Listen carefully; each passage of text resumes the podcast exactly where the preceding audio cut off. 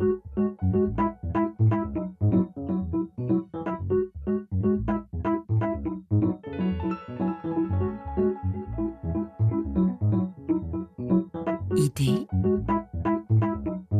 Pierre-Édouard Deldic.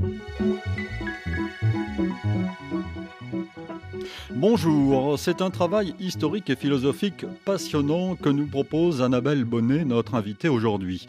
Un travail conséquent publié dans un livre qui s'intitule avec drôlerie La barbe ne fait pas le philosophe, les femmes et la philosophie en France de 1880 à 1949. Un ouvrage publié au CNRS Éditions. Que de chemin parcouru en effet par ces esprits féminins que l'on en juge. Femme, être incomplet et condamné à une éternelle enfance, tu prétends élever à la philosophie Quel aveuglement est le tien Tu n'es pas animé du même souffle que l'homme, il n'est donné qu'à lui de contempler la vérité.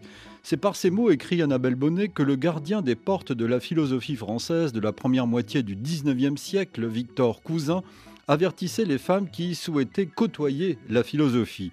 Que de chemin parcouru donc entre les pionnières comme Jenny Déricourt ou Clémence Royer, pour ne citer que ces femmes, et Simone de Beauvoir. Nous allons le parcourir, ce chemin semé d'embûches, dans ce nouveau numéro du magazine Idée, un magazine que vous pouvez retrouver téléchargé sur le site de la radio ou votre plateforme numérique préférée.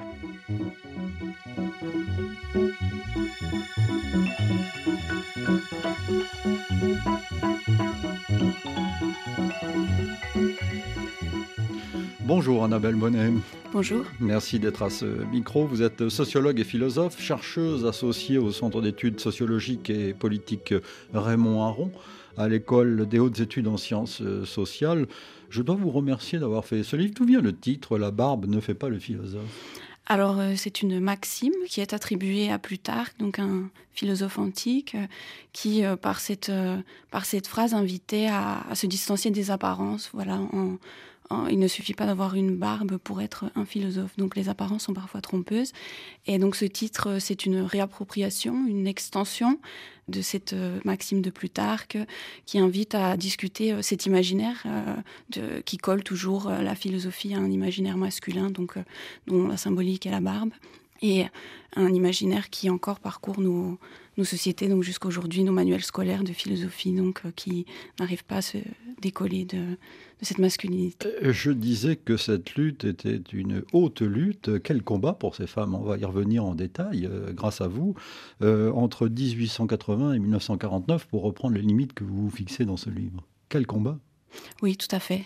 Un combat qui, à l'époque, a été marginalisé, qui ensuite a complètement disparu de nos, de nos mémoires, donc qui est ici réhabilité, j'espère.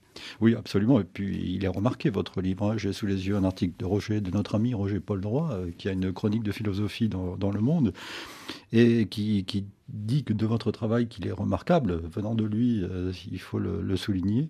Et il ajoute ceci, comme quoi les études de genre, à côté des dérives délirantes, suscitent de passionnantes enquêtes. C'est une étude de genre que vous avez faite? Alors, c'est une étude euh, transversale, donc qui mélange l'histoire des femmes, l'histoire de la philosophie, de l'histoire politique aussi, parce que la question de, la présence des femmes en philosophie dans cette période est aussi une question politique. Et c'est un travail de, socio-histoire donc qui retrace euh, les mécanismes de, de, cette institution philosophique euh, qui caractérise tant la France jusqu'à aujourd'hui et euh, qui en explore donc les, les dessous, les, les réseaux, les contacts, les dialogues, les, voilà, des choses à la fois centrales et aussi considérées marginales jusqu'à aujourd'hui. Pour être plus précis, Annabelle Bonnet, votre livre porte sur la conquête des femmes dans le monde de l'enseignement.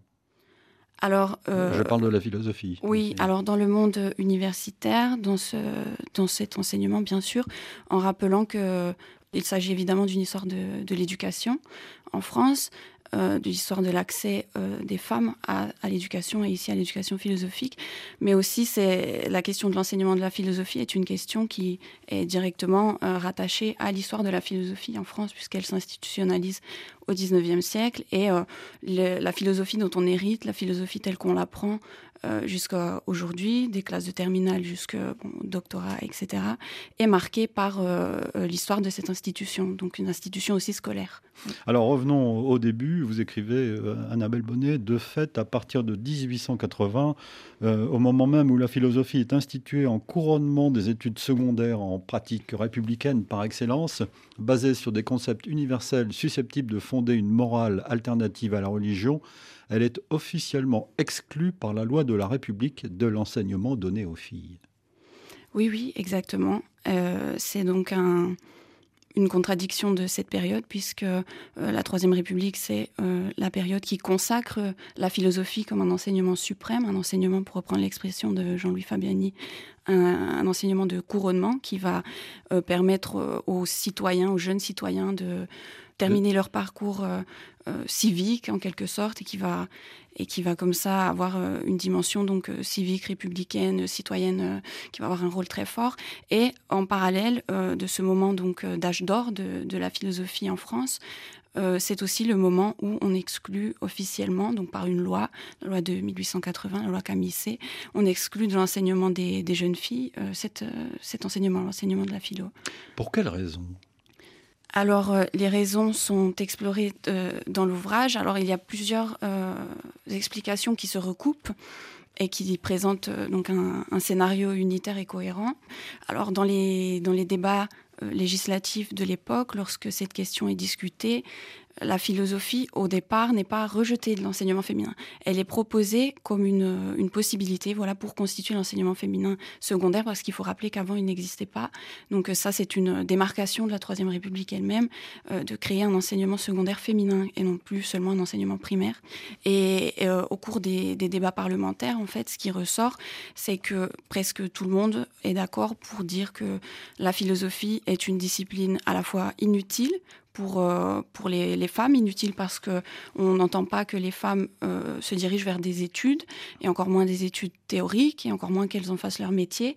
Et d'autre part, il y a aussi une peur qui est présente, une peur que euh, l'accès à la philosophie, l'accès à ce savoir si symbolique qui questionne les croyances, les opinions, le sens commun, puisse leur permettre d'interroger leurs propres conditions en tant que femmes et euh, euh, leur permettre de développer un esprit plus critique vis-à-vis de leurs conditions euh, inférieures et notamment de leur absence de droits politiques sous la Troisième République. Pour illustrer ce que vous venez de dire, Annabelle, je, lis un extrait de, de, votre livre qui est une reprise de, de citation. vous écrivez à la, à la séance du Conseil de l'instruction publique du 19 janvier 1880 présidé par Léon Gambetta, un homme d'État de, de l'époque. Et portant sur l'enseignement de la philosophie, cette préoccupation apparaît clairement. Un homme rentrant chez lui ne souhaite tout simplement pas, y entend-on, trouver sa femme observant les astres, ou traduisant Platon, ou lisant un traité de haute métaphysique, quelle utilité un tel savoir spéculatif pourrait-il avoir pour le foyer? Que feraient les femmes avec de telles connaissances, si ce n'est se disperser au détriment de leur devoir marital? Comme vous l'écrivez euh, quelque part dans, dans, ce livre, il s'agit non pas de former des citoyennes, mais des épouses de citoyens. Oui, exactement. Exactement. Et donc, euh, la philosophie pourrait provoquer un dérèglement dans cette euh, sphère familiale et sphère familiale, euh, cette forme de, la famille qui, qui vraiment se stabilise au 19e siècle, qui est une famille mononucléaire très limitée, avec un, espace privé très, très séparé de, de l'espace public. Et donc, oui, il y a cette peur que, que la philosophie, en effet, détourne les femmes de leur, de leur fonction première, de mère et d'épouse. Qu'appelle-t-on philosophie à l'époque? Il s'agit de morale, non? Euh, la philosophie pour les femmes ou pour... De, de façon générale, quel est le, le, le climat philosophique de, de l'époque euh, On parlera tout à l'heure de, de, Bergson, bien sûr, mais euh, j'ai plutôt l'impression qu'elle s'assimile plutôt à la morale, non? Oui, oui, bien sûr. Il y a un, on est dans un moment où euh, il s'agit de former une nouvelle morale, une morale républicaine, une morale aussi mmh. qui se distancie euh, de, de, la théologie, qui entend trouver des bases euh, rationnelles qui s'opposent à des bases métaphysiques, et la philosophie, et notamment la philosophie universitaire, à cette période qui recouvre une bonne partie de l'activité philosophique, pour ne pas dire presque, presque tout, mais pas tout à fait. Euh, donc cette, euh, cette philosophie, elle est très orientée pour euh, construire cette nouvelle morale. Les philosophes sont requis et d'ailleurs participent à plusieurs instances politiques, participent au ministère de, de l'éducation de l'époque aussi, de façon active pour produire cette nouvelle morale, la produire et l'enseigner et en être en quelque sorte les, les, les dessinateurs. C'est le cas par exemple d'Henri Marion? Oui, Henri Marion, lui, a été un, un personnage, un philosophe très important dans, la formation et la formulation de cette morale et euh, aussi dans la formation et la formulation de l'enseignement secondaire féminin et de la morale républicaine féminine. Donc il incarne en quelque sorte ce positionnement du, début de la Troisième République euh, qui oriente la philosophie vers une, morale pratique et qui euh, délimite la philosophie pour les femmes à une pure morale, donc en enlevant aussi d'autres parties qui continuent d'être étudiées euh, dans les programmes de garçons, notamment euh, encore un peu de métaphysique, de la logique, euh, des questions plus politiques. Et, il, participe activement à ce dessin, oui, à cette, cette façon de redessiner la, philosophie et son intérêt central. Ce qui est intéressant, Annabelle Bonnet, c'est que hum, l'Église catholique contourne en quelque sorte dans ses écoles cette loi Camille C. Par exemple, vous citez euh, l'évêque d'Orléans en 1869, euh, qui s'appelait euh, Dupanloup, Félix Dupanloup, qui disait ceci La philosophie n'est pas interdite aux femmes, mais ne doit pas être trop dédaignée par elles. Bien que les champs de l'imagination et les choses du sentiment paraissent plus spécialement leur domaine, elles ont toutefois dans l'esprit, avec ce charme et ce brillant, un, je ne sais quoi de délié, de pénétrant, de délicat et d'ailé. La formule est est, est typique de, de, de l'époque. Pourquoi l'Église catholique est-elle plus souple avec cette règle? Elle est plus souple, mais alors là, il faut faire attention. Euh, elle est plus souple, pourquoi? Pour, euh... J'imagine que ce n'est pas sans intérêt. Exactement, exactement. On est au cœur d'une dispute, donc euh, euh, une dispute plus générale, politique, qui concerne euh, la question de, de la laïcité, l'expérience de laïcité euh, que, que, va connaître la Troisième République, qui entend, comme je le disais, fonder une morale qui n'est pas lié directement à l'Église catholique et qui, et qui entend s'en démarquer. Et la philosophie est au cœur de ce combat, d'autant plus que la philosophie, par son histoire, euh, est très très liée à la théologie et on est au milieu d'une un, dispute, d'une dispute de signification, d'une dispute de position, pour savoir si la philosophie est une activité euh, qui peut s'émanciper de la, de la théologie. Et donc, euh, lorsque les, des, des acteurs, en effet, actifs du monde catholique soutiennent la présence d'un enseignement philosophique dans les programmes scolaires des filles, notamment dans les programmes privés, donc les programmes des écoles privées. Ils le soutiennent euh, en général dans cette période afin de contrer cette influence et surtout de proposer une, philosophie. La question c'est de quel contenu de philosophie on parle et eux ils ne veulent pas d'une morale républicaine donc ils veulent proposer une philosophie chrétienne, catholique et qui euh, euh, trouve ses bases dans, dans des textes sacrés et non pas dans des textes républicains. Donc on est vraiment au cœur d'un combat euh, et donc euh, d'une dimension de la philosophie euh, qui est aussi instrumentalisée euh, pour des raisons politiques.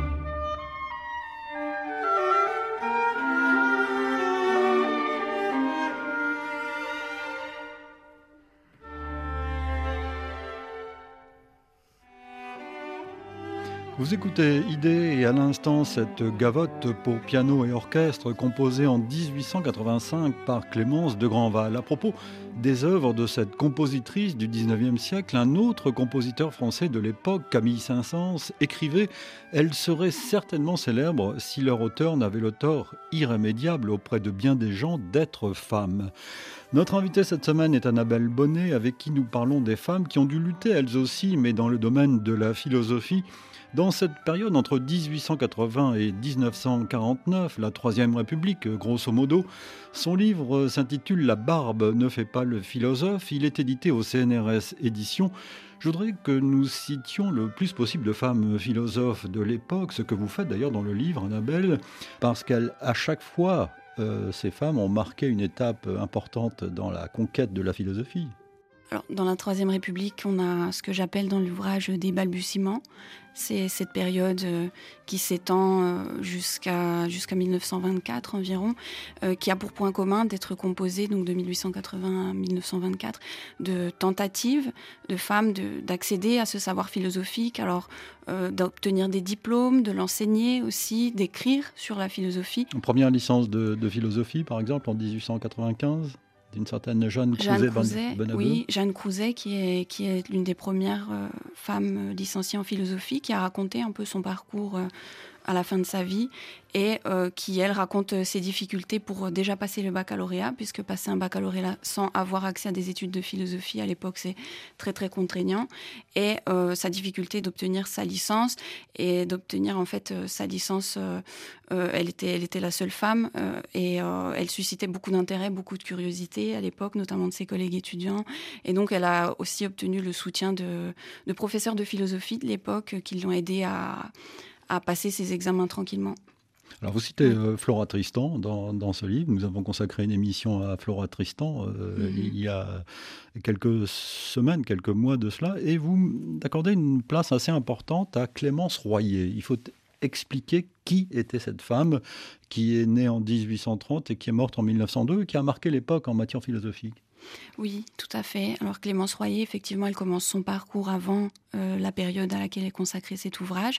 C'est une philosophe et aussi une scientifique euh, qui a été euh, redécouverte par les travaux de, de Geneviève Fraisse et qui, à cette époque, a un parcours tout à fait original, tout à fait aussi transgressif et elle, elle a cette particularité d'être autodidacte puisqu'il n'y avait pas de formation de philosophie, il n'y avait pas de, il y avait, il y avait, il y avait rien pour elle, donc elle se forme à la philosophie dans les années 40, 50 et elle est, elle est connue pour avoir euh, euh, donné des, des, cours de philosophie, notamment à Lausanne, donné des premiers, c'est une des premières femmes du 19e siècle à avoir donné des, des cours de, de philosophie à des femmes. Et donc, elle est, elle est très connue pour son savoir euh, encyclopédiste, pour s'être... Euh, ah oui, parce que vous publiez, euh, Annabelle Bonnet, la liste de ces, de ces volumes, 20, il y en a 20. Oui, 20 Et hum, alors, il traite tout aussi bien de l'histoire des doctrines atomiques, de l'histoire de la philosophie de l'évolution, ou de l'impôt, ou la dîme sociale. C'est très hétéroclite. C'est plutôt, je dirais, encyclopédique qu'hétéroclite, parce qu'hétéroclite, c'était un reproche qu'on lui faisait faisait beaucoup. Ah, mais alors encyclopédique. Oui, et elle euh, était contre un certain esprit de, spécialité. Et de toute façon, euh, si on lit ses, lettres, euh, des textes qu'elle a écrits, elle était incapable de penser autrement que de façon encyclopédique, d'autant qu'elle s'intéressait aussi beaucoup à la science, aux théories de l'évolution de Darwin, dont elle a été une des, une des importantes traductrices et introductrices en France. Et donc, elle a cette, euh, oui, effectivement, elle a, ces 20 volumes euh, qui, jusqu'à aujourd'hui, n'ont pas été publiés. Il y en a beaucoup qui ont été perdus parce qu'à sa mort, ils se sont dispersés. Et elle a été euh, réhabilitée, en quelque sorte, à la Sorbonne dans les, dans les années 30 pour tout son parcours. Mais ces manuscrits restent jusqu'à aujourd'hui ou non publiés ou perdus. On sait que certains ont été brûlés, d'autres ont été vendus, se sont dispersés. Donc, c'est un peu une un reflet de, cette, euh, cette euh, illégitimité qui, parcourt cette période pour les femmes euh, philosophes. Cette femme est touchante parce qu'on connaît l'art pour l'art. Elle, c'était la connaissance pour la connaissance. Hein. Ah oui, oui, la connaissance pour la connaissance. Et aussi, elle avait cette, ce, qui, ce qui lui était beaucoup reproché à l'époque, mais qui en faisait tout à fait sa force, c'est qu'elle osait discuter avec les, plus grands noms de la philosophie et les plus grands noms de la science de, la période. Et notamment, elle discutait beaucoup de, ces questions. Elle a beaucoup affronté de, théories philosophiques. Elle faisait, à l'époque, ce qui était très commun, elle faisait des, manuscrits pour remporter des prix, des concours, des concours de théorie, des concours de sciences. Et elle en a remporté plusieurs. Et d'ailleurs, c'est comme ça qu'elle a vécu, puisqu'elle n'était pas professeure. Il n'y avait pas de poste pour elle euh, et pour les femmes en général. Et donc, elle a beaucoup vécu euh, en euh, publiant des manuscrits, en participant à des concours et en les remportant. Donc, il faut retenir son nom pour la postérité, Clémence oui, Royer. Tout à fait. Hein. Annabelle Bonnet, si nous parlions également, on ne va pas faire toute la liste parce que finalement, elles sont assez nombreuses, sur un siècle, plus d'un siècle, de Marie Boeuf, dont vous dites qu'elle est déguisée en Camille Boss. Oui, alors. Euh, c'est la première femme docteur en philosophie, euh, mais à l'étranger, c'est ça euh Voilà, alors. à Berne, en Suisse. En Suisse, exactement. Oui, elle s'appelait donc Marie Boeuf, mais elle signait tous ses textes du nom de Camille Boss, donc Camille, un nom en plus assez ambigu qui peut être vu comme masculin ou féminin. Donc elle a changé. C'est pour ça que, que je dis qu'elle se déguise pour, pour arriver à, à être publiée, pour arriver à être légitimée. Et donc, elle a cette particularité d'avoir été complètement oubliée, d'autant que donc c'était une femme euh, dans cette période qui ne reconnaissait pas les femmes euh, dans l'institution philosophique. Et en plus, elle, est allée étudier dans un autre pays, donc un pays voisin, mais tout de même, il y a là une frontière. Donc, elle a subi cette double invisibilité. Elle a eu un rôle pourtant euh, très important dans la la, la, refondation de la psychologie, la psychologie sociale et universitaire en France à la fin du 19e siècle. Alors il y a une passion euh, de certaines femmes pour la philosophie, et là il nous faut parler d'un philosophe dont on a étudié la, pensée dans cette émission, et peut-être que nous y reviendrons, il le mérite, c'est Bergson, évidemment. Euh, vous consacrez euh, un chapitre à cet engouement qu'ont eu certaines femmes pour euh, Henri Bergson, c'est dire, on va y revenir, c'est dire le climat de passion qu'il y avait aussi à l'époque, euh, au début du XXe siècle, pour la philosophie, dans certains milieux en tout cas. Oui, oui. Henri Bergson euh, est, un, philosophe jusqu'à aujourd'hui très connu et très influent dans le monde entier. Ça, il a été considéré comme le premier grand philosophe médiatique français. Donc euh, ça, c'est pour suivre les travaux euh, de François Azouvi sur, sur la gloire de Bergson.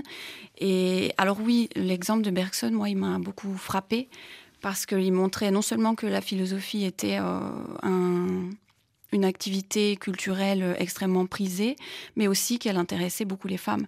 Et ce qui était intéressant à étudier, c'était que jusqu'à aujourd'hui, on considérait que euh, la présence d'un public euh, de femmes au Collège de France où, Henri Bergson euh, enseignait, on considérait que c'était un élément de plus de sa gloire, en fait, de sa gloire médiatique, que c'était un, auteur à la mode, et donc que ces femmes suivaient la mode. Et tout l'effort de ce, de ce chapitre consacré à, Bergson et à sa relation avec les étudiantes de philosophie, ce public féminin et aussi des disciples et des, des, collaboratrices, c'était de montrer qu'il ne s'agissait pas seulement euh, d'un spectacle, en fait, ce qui rabaissait euh, la qualité et la présence des femmes dans, dans, son public, mais qu'il s'agissait beaucoup d'étudiantes, lui-même le dit, et de femmes tout à fait intéressées par, euh, par la philosophie et qui trouvaient au Collège de France un espace qui était beaucoup plus ouvert qu'à l'université et donc qui, qui s'y rendait.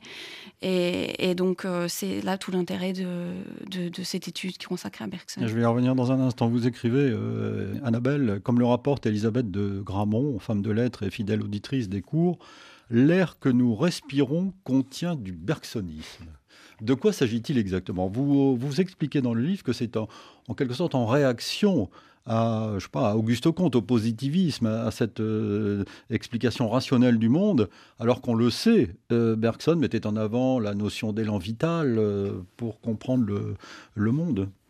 Oui, tout à fait. La notion d'intuition aussi était très importante. Les émotions aussi, il leur a redonné euh, une certaine place. Et oui, on est dans, dans un climat qui euh, est une, sorte de réaction à ce qui s'est passé au 19e siècle et notamment à la fin, une réaction au positivisme, une recherche d'un côté plus spirituel de la philosophie euh, qui va être euh, incarnée dans la philosophie de Bergson. Réellement, Bergson va incarner cette époque et cette, ce besoin pour une certaine tranche d'intellectuels de, retrouver ces, liaisons et aussi de retrouver des, liaisons avec le christianisme. Ça a été un, moment, un moment très important. Oui, Bergson a incarné cette, cette, ce revirement en quelque sorte au début du XXe siècle. On appelait à l'époque ces fans, j'utilise le mot à dessein, Annabelle Bonnet, on les appelait les Bergsonnettes oui, tout à fait. C'est un mot qui prête à sourire. Bergsonnette ou parfois bergsonienne aussi, on trouve euh, quelques, quelques variantes. Et bergsonnette, donc ce sont des petites bergsonnes, hein, euh, puisqu'il y a le suffixe et. Donc euh, c'est à la fois affectueux et en même temps moqueur et surtout moqueur, notamment de la part de ses détracteurs les, plus, les plus virulents, donc qui vont dire que, que, ces femmes, elles ne sont en fait que des suiveuses et moi, c'est la critique qui, m'intéresse, c'est que c'est une manière de ridiculiser la pensée d'Henri Bergson elle-même, en général ridiculisée par, euh, par des courants aussi d'extrême droite. Il y a beaucoup de courants d'extrême droite qui se réfèrent à cette expression euh, pour, pour attaquer Bergson et, dévaloriser sa philosophie. Et en même temps, quand on fait ça, on dévalorise son public féminin, les étudiantes, des, étudiantes après qui vont avoir des carrières euh, assez importantes, en les, en les rabaissant et en en faisant des, de simples suiveuses et en utilisant cette expression euh, qui les tourne au ridicule. vous vous expliquez euh, très bien aussi que naît également une presse féminine qui parle de, philosophie un peu, non? Bien sûr, bien sûr, ça c'est au début du XXe siècle, on a, ça se voit beaucoup dans la presse féminine, dans la presse féministe aussi qu'il faut distinguer. Euh, on voit beaucoup d'engouement pour la philosophie et notamment euh, euh, la presse féminine qui se développe activement est aussi un moyen, un nouveau support pour ces femmes d'accéder. C'est un support pour accéder à des, recherches philosophiques. Alors on voit par exemple dans les, dans les parties sur les correspondances, les demandes, dans ces revues féminines, on voit beaucoup de de demandes de, femmes qui ne sont pas nécessairement à l'université, qui ne veulent pas nécessairement euh, se former à la philosophie, mais qui demandent des, références philosophiques pour s'intéresser, pour euh, s'ouvrir au débat, pour avoir euh, en quelque sorte des bases qu'elles n'ont pas réussi à, acquérir d'une autre façon. Donc la presse féminine est un support qui devient très très important, oui. Et notamment un journal qui s'appelait Femina? Oui, alors le journal Féminin, oui, qui est un journal euh, féminin, euh, qui est un journal euh, plutôt modéré, mais qui entend valoriser ce qu'ils appellent la femme moderne. Donc cette nouvelle femme qui, en fait, n'est plus reléguée à, sa cuisine et seulement à ses enfants, mais qui, en même temps, ne transgresse pas non plus les normes genrées de l'époque et ne, ne, continue à prendre soin de sa famille tout en développant une activité personnelle, en fait, psychique, intellectuelle. Et ce journal est un un moqueur aussi, euh, parfois. Vous, vous publiez un extrait de sa relation d'un cours de Bergson et de l'ambiance qu'il y avait euh, à l'époque. Euh, ça date de 1911. Je cite. Le cours de philosophie de M. Bergson à la Sorbonne est très suivi par les femmes de la plus élégante société parisienne. C'est le cours à la mode, et c'est tout dire. Nos mondaines envoient leurs valets de pied retenir à l'avance leur place dans l'amphithéâtre, et les quelques minutes qui précèdent l'entrée en chair du professeur sont remplies du brouhaha des plus frivoles conversations qui s'échangent dans le subtil bruissement des manteaux que l'on enlève. On dirait le prélude d'un opéra en vogue. Mais dès que le maître, en s'inclinant, annonce qu'il va commencer sa leçon, un silence religieux se fait dans la salle, les mondaines ravies dégustent la parole élégante du professeur, applaudissent avec une discrétion bienséante ces périodes harmonieusement cadencées, Parfois l'une d'elles, tirant de son petit sac un carnet précieux, s'applique à y consigner une note rapide et le cours s'achève dans la fièvre des félicitations et dans l'empressement des invitations à dîner. Dehors, c'est un grouillement d'auto et d'équipage, comme à la sortie d'un grand mariage ou d'une grande soirée. Un peu moqueur, non? Un petit peu, oui, effectivement. Vous parlez euh, également d'une disciple, en quelque sorte, euh, de Bergson, qui s'appelait Léontine Zanta. Oui, Léontine Zanta qui a été... Euh, première philosophe femme médiatique, écrivez-vous? Oui, oui, oui, première philosophe française médiatique et aussi... Catholique. Catholique, bien sûr. Et aussi la première femme philosophe française à avoir soutenu son doctorat à la Sorbonne. Je le précise parce qu'en 1913, il y en a eu une autre qui s'appelait Alice Thériade, qui a été la première à conquérir ce titre à la Sorbonne, mais qui était roumaine et qui a été, euh, même à cette époque déjà, en 1914, on est à la veille de la guerre, il y a un nationalisme énorme, et qui a été complètement gommée euh, de, cette chronologie euh, des conquêtes des femmes philosophes. Et en plus, elle travaillait sur la pensée allemande, donc double peine pour elle. elle ah pas du tout, on s'en est pas du tout souvenu. Pourtant, elle avait fait un travail remarquable et très remarqué en 1913. Et donc, Léontine Zanta, elle arrive une année plus tard et elle, elle c'est une situation complètement contraire qui se présente, c'est-à-dire qu'on en parle énormément dans la presse. Elle est invitée partout, elle est reconnue, elle est, on prend des photos d'elle, voilà, et on la cite partout comme la première femme euh, docteur en philosophie en France, ce qui n'est pas le cas, mais bon, ça reste une pionnière quand même. Et Léontine Zanta, donc elle, euh, elle a un parcours euh, très complexe. D'abord, elle arrive à étudier la philosophie par des biais familiaux. Ensuite, euh, elle arrive à accéder à, la licence de philosophie. Elle soutient sa thèse des années après, quand elle a déjà passé 40 ans. Et c'est une thèse, oui, donc sur le, christianisme, une, une, sorte de réhabilitation, ce qui se faisait pas mal à l'époque.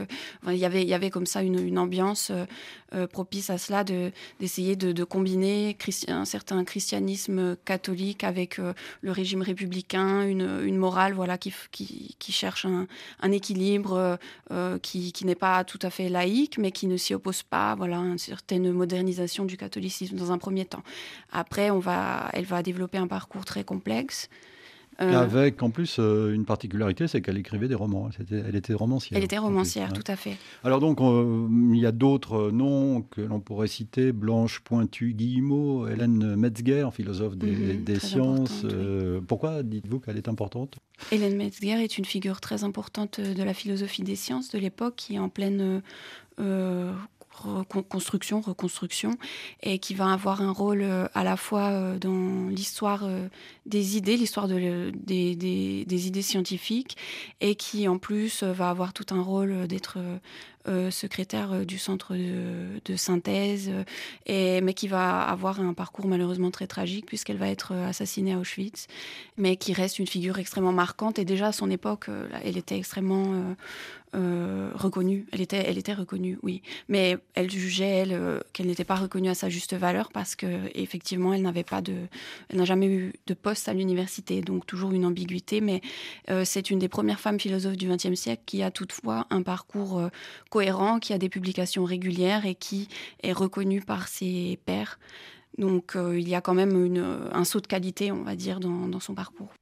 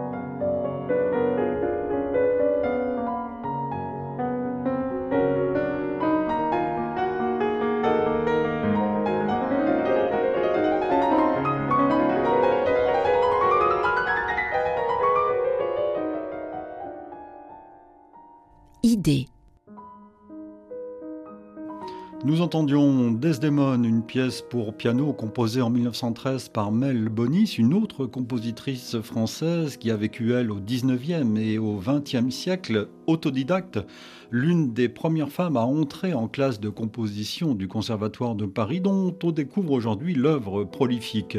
C'est une contemporaine des femmes philosophes dont nous parlons avec vous, Annabelle Bonnet. Vous parliez tout à l'heure d'une période de balbutiement, 1880-1924. Alors que se passe-t-il exactement en 1924 pour qu'on puisse établir une césure aussi précise? Alors la césure de 1924, bon, elle prend ses racines un peu plus tôt. Elle émerge euh, alors de plusieurs combats. Tout d'abord, il y a eu la, Première Guerre mondiale qui, d'une façon générale, a fait bouger les lignes dans les questions d'enseignement, de, genre, les questions de genre qui traversaient l'éducation et l'enseignement, puisque beaucoup de femmes ont dû prendre euh, pendant la Première Guerre mondiale des, postes euh, de professeurs, des responsabilités qui étaient considérées jusque-là masculines. Donc il y a un certain engouement après la Première Guerre mondiale pour un nouveau, en quelque sorte, une nouvelle revendication pour faire tomber cette loi camisser ces barrières et notamment permettre un accès généralisé, au moins pour, euh, je dis au moins parce que, parce que l'enseignement n'était pas encore mhm. massifié, hein, c'était pas l'objectif de l'enseignement. enfin, les femmes sont autorisées à Mais faire les de femmes la sont autorisées à faire de la philosophie et à passer le baccalauréat au même titre que les hommes, donc en 24.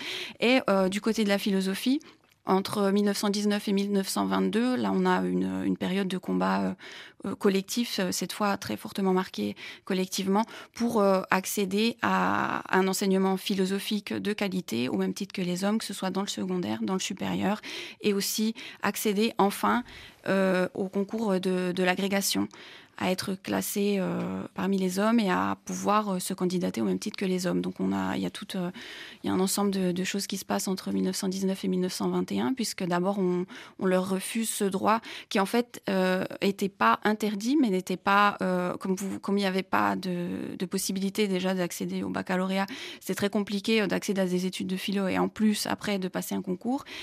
Et à cette période, on décide de, créer une, une, agrégation féminine de philosophie, ce qui n'existait pas. Il existait deux agrégations féminines à cette époque, mais pas celle-là. Et en fait, euh, c'est considéré par euh, ceux qui, la mettent en place comme une, euh, une manière de, voilà, de donner quelques, quelques miettes à ces femmes, de donner quelques miettes symboliques. Et elles, elles sont contre parce que ça dévalorise, selon elles, le, diplôme, la vraie agrégation de philosophie, qui reste quand même l'agrégation qui existe depuis le début du 19e siècle. Donc c'est celle-là qu'elles veulent passer. Donc il y a tout un combat. Et 1224 aussi s'achève sur le droit à ce combat. Voilà, le droit de euh, passer l'agrégation de philosophie. Et, donc, avec un succès euh, flagrant, vous notez, euh, Annabelle Bonnet, qu'en 1929, le taux de réussite au baccalauréat pour les classes de philosophie est de 74% pour les garçons et de 87% pour les filles. Oui, tout à fait. Donc l'effet est immédiat. L'effet, l'effet, oui, oui, oui. Et ça bat en brèche euh, toutes les théories qui pouvaient encore subsister, qui étaient basées sur une idée plus euh, biologique, que les femmes n'étaient pas capables, que la pensée n'était pas euh, quelque chose de féminin, que la logique non plus, la rationalité.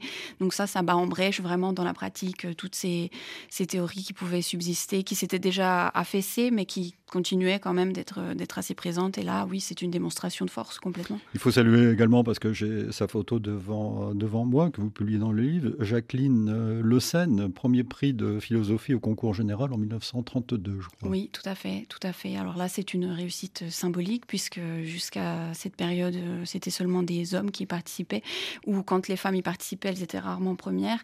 Et donc là, on est vraiment dans cette période où on va glorifier euh, chaque réussite de femmes en dans le monde philosophique pour dire, vous voyez, en fait, quand il y a les conditions matérielles, les conditions de formation, ces femmes, elles elles y arrivent tout à fait au même titre que les hommes. Donc oui, elle, elle va être prise en photo, tout ça, elle va incarner, euh, enfin, ça va être un peu une victoire de, toutes les femmes. Donc euh, peut-on dire, euh, Annabelle Bonnet, qu'avant la Deuxième Guerre mondiale, le déclenchement de la Deuxième Guerre mondiale, tous les bastions sont tombés en fait?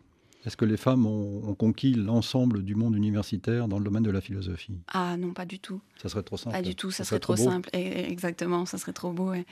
Et non, euh, ce qui se passe, c'est qu'il y a des changements, des changements significatifs, euh, des changements aussi euh, qui se notent dans le professorat, mais dans l'accès au mhm. concours, dans le nombre de doctorats aussi, mais qui n'est pas un changement non plus radical et qui en plus est fait de, de, de barrières. Par exemple, en 19 1935, il n'y a toujours aucune femme, alors qu'il y a désormais des femmes euh, qui ont des, diplômes qui sont formées à enseigner la philosophie, ben, il n'y a encore pas de femmes qui enseignent la philosophie dans le secondaire à un public euh, masculin. Mais en revanche, le, le, contraire est très courant. Donc ça, c'est une barrière qui reste. Il y a des questions d'inégalité aussi dans la profession, des inégalités de salaire qu'elle rencontre beaucoup. Et donc, euh, non, le combat n'est pas encore terminé, mais disons qu'il y a des, des changements. Voilà. Alors d'évidence, la Deuxième Guerre mondiale va mettre un coup d'arrêt à tout ça.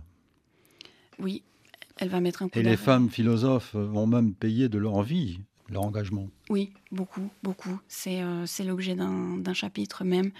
Euh, de, de, cet ouvrage. Alors les régimes d'extrême droite, les régimes fascistes, nazis, collaborationnistes qui s'installent d'une façon générale, donc pas qu'en France, euh, sont contre l'enseignement, euh, que, le fait que les femmes enseignent à l'université, qu'elles accèdent à cet enseignement supérieur. Ils sont contre souvent qu'elles travaillent, effectivement, et qu'elles soient fonctionnaires aussi. Et la France ne va pas être épargnée par ça. Au nom de l'éternel féminin, au aussi, ce qu'on appelle l'éternel féminin. Oui, au nom de ce qui a été appelé, et il y a eu pas mal de recherches faites là-dessus, sur cet éternel féminin, sur cette idée euh, que les femmes doivent rester dans une pureté. Et, leur pureté doit être consacrée à la famille. Alors la famille dans sa signification la plus, la plus réduite, c'est-à-dire vraiment euh, un, patriarche qui va gérer la maison, une femme qui va gérer l'éducation des enfants. Et donc oui, oui, on est, on est pris là-dedans. Il y a effectivement beaucoup de femmes philosophes qui vont en souffrir et qui vont aussi en souffrir parce qu'elles se sont engagées au nom de la philosophie plusieurs fois euh, dans une résistance euh, au, fascisme, une résistance à cette pensée aussi fasciste, à cette irrationalité. Et donc on peut en citer, il y en a des, des, Marguerite Buffard par exemple. Oui, Marguerite Buffard bien sûr, qui a fait l'objet d'une biographie qui est, qui est, très belle par ailleurs. Et Marguerite Buffard, oui, qui meurt euh, donc assassinée. enfin, c'est-à-dire qu'il y a une, elle meurt, elle est torturée, elle est, elle est résistante communiste. Elle est déjà, euh, on lui promet un très bel avenir en philosophie, mais alors elle est destituée de son poste à cause de ses activités politiques, donc ça en 39. Et après, elle euh, devient ouvrière, elle, euh, elle, continue ses activités, elle s'engage dans la résistance, et puis elle est arrêtée, torturée, et puis défenestrée. Donc Hmm. Effectivement, un destin tragique, alors qu'elle était euh, euh, réputée pour être une très très bonne professeure particulièrement, et en plus avoir une pensée très agile par rapport aux, questions sociales. Oui. On pourrait citer aussi Yvonne Picard. Yvonne Picard, bien sûr. Décédée à l'âge de 22 ans. 22 ans, oui. À Auschwitz. À Auschwitz et qui a été dénoncée par son père en plus? Par son père, oui, euh, parce qu'elle était euh, donc elle avait déjà fait le choix de la philosophie, euh, ce qui n'avait pas plu à son père. Elle venait d'un milieu très bourgeois, donc lui ne voyait pas ça de, cet œil. Ensuite, elle a eu des engagements en étudiant des textes de philosophie. Elle s'est dirigée vers un engagement politique communiste. Elle est entrée dans la résistance et elle a été dénoncée par son propre père, qui lui, selon les témoignages qu'on a, entendait en fait lui donner une bonne leçon pour qu'elle passe quelques jours en prison et puis qu'elle euh, en fait revienne et puis arrête en fait hein, avec euh, avec ses bêtises de vouloir passer l'agrégation de philosophie, ce qui était son projet, et puis euh, d'étudier, elle étudiait le marxisme, la phénoménologie, et voilà avec toutes ces bêtises et, son, son, engagement politique, ça lui donnerait une bonne leçon. Et le résultat, c'est qu'elle n'est jamais revenue, et donc elle est morte assassinée à Auschwitz à 22 ans. Oui. Il nous faut nous arrêter aussi sur évidemment un nom plus connu, celui de Simone Veil. Oui, bien sûr avec un W. Hein. Oui. La philosophe qui a voulu euh, penser euh, parmi les siens, parmi le monde, euh, les ouvriers, dans le, qui avait une haute idée de, des luttes sociales et de la, réflexion qu'elle concevait comme une réflexion collective, et qui elle aussi s'est engagée. Bien sûr, oui, oui, bien sûr. Simone Veil. Simone Veil s'est beaucoup engagée. Elle s'est engagée dès les années 30. on a des, des, des témoignages de, ses amis, euh, euh, notamment de Simone Pétrement, qui dit qu'en fait, elle, aurait, elle, est née avec un esprit engagé presque, mmh. voilà, et qui s'engage dans les années 30 dans le combat syndical, qui s'engage auprès des ouvriers, ensuite en 36 qui s'engage auprès des républicains espagnols, et qui euh, après s'engage dans la résistance et qui développe toute une pensée qui est liée, euh, c'est-à-dire que euh, engagement et pensée sont complètement liés dans, la pensée de Simone Veil. C'est ce qu'elle explique dans le beau livre qu'elle a écrit, qu'il faut conseiller, euh, l'enracinement qu'elle a mhm. écrit à la fin, en 1943. Bien sûr, hein, Dans laquelle, vous le rappelez, elle, inscrit euh, sa pensée, son histoire dans l'histoire collective. Oui, tout à fait, tout à fait. C'est une réflexion tout, dans laquelle tout, tout, se confond chez Simone Veil. Euh, il n'y a pas de réflexion politique qui ne soit pas aussi une, une, euh, action pour elle.